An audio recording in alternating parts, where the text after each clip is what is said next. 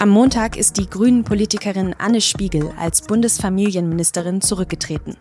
Der Druck sei zu hoch geworden, sagt sie. Wegen eines langen Frankreich-Urlaubs kurz nach der Flutkatastrophe im letzten Sommer wurde sie zuletzt stark kritisiert. War ihr Rücktritt am Ende unumgänglich? Und wer wird in Zukunft das Familienministerium leiten? Das habe ich Angelika Slavik gefragt. Sie ist Korrespondentin im Berliner Parlamentsbüro der SZ. Sie hören auf den Punkt den Nachrichtenpodcast der Süddeutschen Zeitung. Mein Name ist Tami Holderried. Schön, dass Sie dabei sind.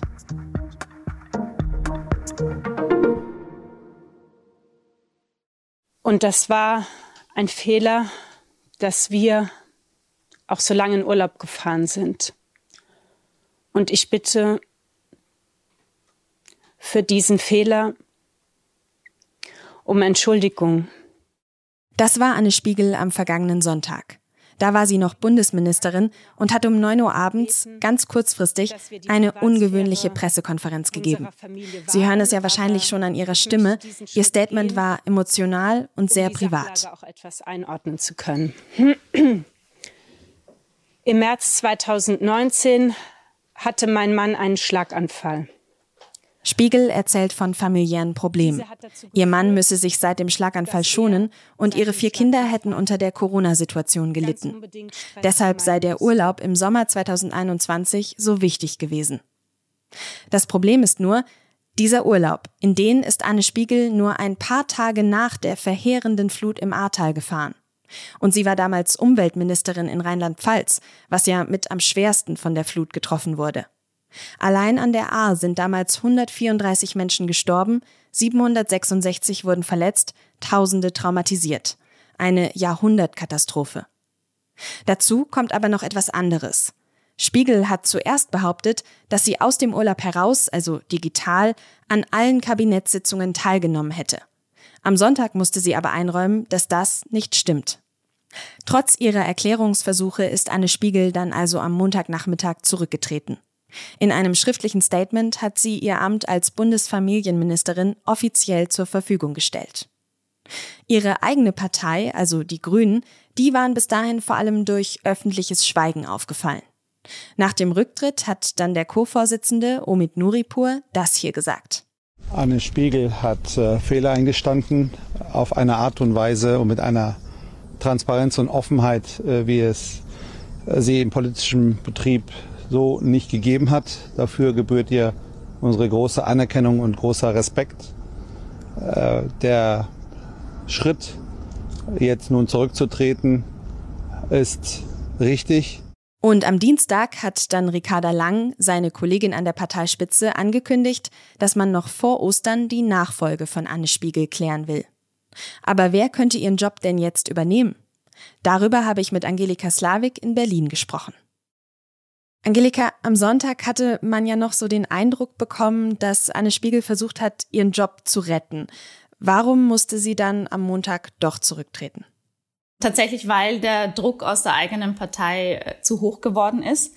Ähm, das konnte man sehr schön vor allem am Montag beobachten. Ähm, es gab dann keinerlei öffentliche Unterstützungserklärungen äh, von den Grünen. Und das ist normalerweise ein sicheres Zeichen dafür, dass, äh, dass es zu Ende geht. Ähm, und es war dann im Endeffekt auch so. Das heißt, deiner Einschätzung nach hätte es für sie auch gar keine andere Option als den Rücktritt mehr gegeben? Genau, also am Montag war es absolut vorbei. Das kann man nicht anders sagen. Da ging es dann wirklich nur mehr um die Frage, wie lange sich das äh, zieht und wie wer es ihr beibringt sozusagen und mhm. wie, wie, wie schnell sie darauf hört. Ähm, also am Montag war nichts mehr zu retten und auch davor muss man sagen, es war schon wochenlang sehr schwierig also es war äh, relativ äh, klar, dass es sozusagen für die Ministerin Spiegel keine Zukunft mehr geben wird. Diese Pressekonferenz am Sonntag, die ja schon, muss man sagen, sehr besonders war, hat die ihr deiner Meinung nach dann eher noch geschadet oder hätte ihr die auch helfen können? Das war, das ist, äh, war eine außergewöhnliche Pressekonferenz, das muss man sagen, sowas sieht man nicht oft. Ähm, die hat natürlich zwei Ebenen. Das eine ist diese menschliche Ebene, ähm, wo sie sehr offen über ihre Überforderung gesprochen hat. Ähm, und wäre das alles gewesen, dann hätte das vielleicht sogar reichen können, um, um das Amt nochmal zu retten. Ähm, mhm. Was sie aber einbauen musste in diese Pressekonferenz auch, war das Eingeständnis einer weiteren Unwahrheit, die sie gesagt hat, nämlich auf eine Anfrage der Bild am Sonntag, ähm, wie das denn genau gewesen sei mit dem Urlaub. Da hat sie behauptet, sie habe an den Kabinettssitzungen teilgenommen aus dem Urlaub heraus. Ähm, und da musste sie eben bei dieser Pressekonferenz einräumen, dass das nicht stimmt. Also sie war nicht nur nicht bei allen, sondern sie war bei gar keiner äh, Kabinettssitzung zugeschaltet.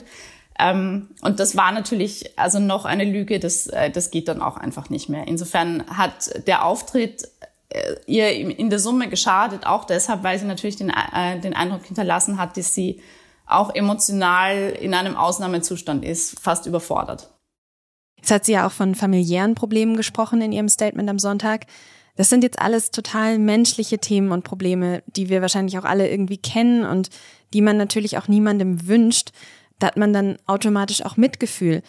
Aber muss das Amt in einer so verantwortungsvollen Position dann trotzdem immer vorgehen?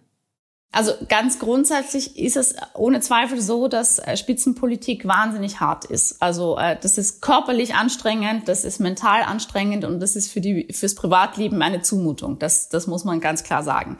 Ähm, und wenn wir als Gesellschaft sagen, wir möchten darüber reden, wie man das besser machen kann, dann finde ich das absolut begrüßenswert.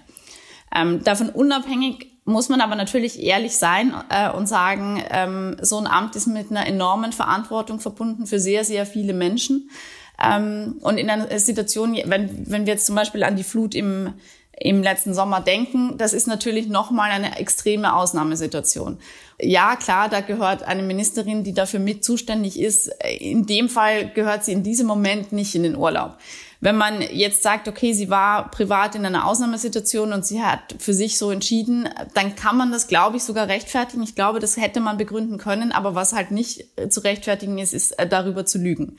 Insofern ist in der Summe der Eindruck entstanden, dass sie dieser Verantwortung nicht gerecht geworden ist. Ähm, wenn man jetzt die Frage stellt, kann man auch als Minister, auch als Ministerin mal sagen, meine Familie hat Vorrang, dann würde ich sagen, ja. Ähm, aber es ist natürlich eine Abwägungssache und eine heikle Abwägungssache.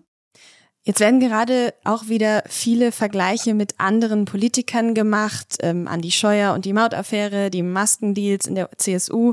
Und viele sagen, die sind doch auch nicht alle zurückgetreten. Kann man das deiner Einschätzung nach vergleichen, diese Fälle? Naja, jeder Fall steht für sich. Also je, Andi Scheuer zum Beispiel ist sicher ein sehr spezieller Fall, den kann man mit fast nichts vergleichen. Ähm, trotzdem muss man natürlich sagen, ähm, bei Anne Spiegel ist, äh, ist ein bisschen das Problem natürlich auch, dass es, äh, dass es bei, dem, bei, bei ihrer ursprünglichen Verantwortung der Frage, wie sie sich da verhalten hat, da geht es nicht einfach nur um versenkte Steuermillionen, sondern tatsächlich ja um Menschenleben. Das gibt dem Ganzen natürlich nochmal eine andere Dimension. Ähm, dazu kommt natürlich auch, dass, dass es bei den Grünen einen besonders hohen moralischen Anspruch gibt, der immer nach außen getragen wird. Das heißt, die Grünen sind besonders zerrissen zwischen der Loyalität zu ihrer Ministerin ähm, und dem eigenen moralischen Anspruch. Und äh, die haben sich damit auch merklich schwer getan, ganz klar. Das heißt, du würdest sagen, dass es eher ein Parteithema, also parteiliche Unterschiede sind, als ein Geschlechterthema, was ja jetzt auch in der Diskussion immer wieder genannt wird. Frauen müssen mutmaßlich schneller zurücktreten als Männer? Ich würde da keinen Geschlechterunterschied sehen, sondern tatsächlich eine Frage äh, der Leidensfähigkeit der jeweiligen Partei. Und die CSU zum Beispiel, um bei dem Beispiel zu bleiben, ähm, die ist sicher äh, härter, wenn es ums Aushalten von Skandalen geht, als es jetzt zum Beispiel die Grünen sind. Dann schauen wir nochmal auf die Grünen. Welche Auswirkungen hat denn dieser Rücktritt von Anne Spiegel jetzt auf die ganze Partei? Das bringt die Grünen in eine wahnsinnig schwierige äh, Situation, ähm, äh, weil die Nachfolgesuche bei den Grünen wahnsinnig kompliziert ist. Ähm, die Grünen achten darauf, dass sie, äh, also müssen immer auf eine Balance achten zwischen, den, äh, zwischen dem linken Flügel und den sogenannten Realos und außerdem auf ein, auf ein ausgeglichenes Verhältnis zwischen Männern und Frauen. Das heißt, was sie jetzt eigentlich suchen für die Nachfolge von Anne Spiegel, ist eine Frau, die dem linken Flügel angehört. Problem, da gibt's nicht so viele geeignete Kandidaten, beziehungsweise äh, fast keine. Ähm, zweites Problem, äh, bei der Vergabe der Ministerposten im vergangenen Dezember gingen einige prominente Menschen äh, leer aus. Und einer davon war Toni Hofreiter, der frühere Fraktionschef. Ähm, um den zu beruhigen, gab es oder soll es einen Deal gegeben haben nach dem Motto, äh, wenn ein Ministerposten frei wird, dann habe er den ersten Zugriff. Das würde jetzt bedeuten, Toni Hofreiter würde der neue Frauenminister werden. Das ist relativ schwer vorstellbar. Es gibt ein paar mhm. Kandidatinnen und Kandidatennamen, die, äh, die sozusagen durch Berlin geistern, aber es wird, äh, es werden ein paar komplizierte Tage für die Grünen wahrscheinlich. Was sind denn das für Namen, Angelika? Kannst du da uns schon Einblick geben? Eine Kandidatin ist auf jeden Fall Katrin Göring-Eckardt, ähm, im Augenblick äh, die Vizepräsidentin des Bundestags, ähm, die auch äh, in Sachen Familienpolitik schon gearbeitet hat und die sicher, ich sage mal, die einfachste Wahl wäre, ähm, weil sie auch eine Frau ist mit großer politischer Erfahrung. Insofern kann man dann aus Sicht der Partei davon ausgehen, dass es da keine weiteren Katastrophen gäbe. Problem, ähm, in die in die in die Logik äh, linke Frau passt sie eben nicht. Ne? Ähm, dann wird Katharina Dröge auch gehandelt, aktuelle Fraktionschefin. Äh, das, da würde das besser passen. Also diese, ich glaube, dass diese beiden sind die heißesten Kandidatinnen. Ähm, auch Katja Dörner wird noch genannt, äh, die im Augenblick Bürger, Bürgermeisterin in Bonn ist. Also diese, diese drei Kandidatinnen, glaube ich, sind die heißesten Anwärterinnen. Äh, wir werden sehen, was rauskommt. Und es soll ja jetzt auch schnell gehen. Also wahrscheinlich werden wir diese Woche noch wissen, wer die neue Nachfolge von Anne Spiegel wird. Vielen Dank, Angelika, und liebe Grüße nach Berlin. Sehr gerne.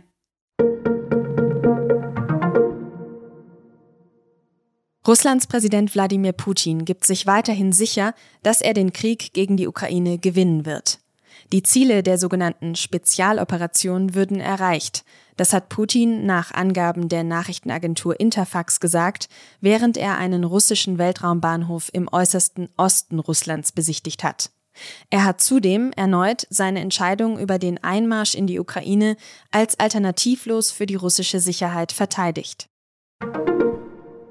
Währenddessen sind drei deutsche Politikerinnen und Politiker in die Ukraine gereist. Die Vorsitzende des Verteidigungsausschusses Marie-Agnes Strack-Zimmermann von der FDP, der Vorsitzende des Europaausschusses Anton Hofreiter von den Grünen und der Vorsitzende des Auswärtigen Ausschusses Michael Roth von der SPD. Alle drei hatten zuletzt mehr Tempo bei Waffenlieferungen gefordert. Sie wollen mit ihrer Reise ein Zeichen der Solidarität setzen. Der Besuch ist auf Einladung von ukrainischen Parlamentariern organisiert worden.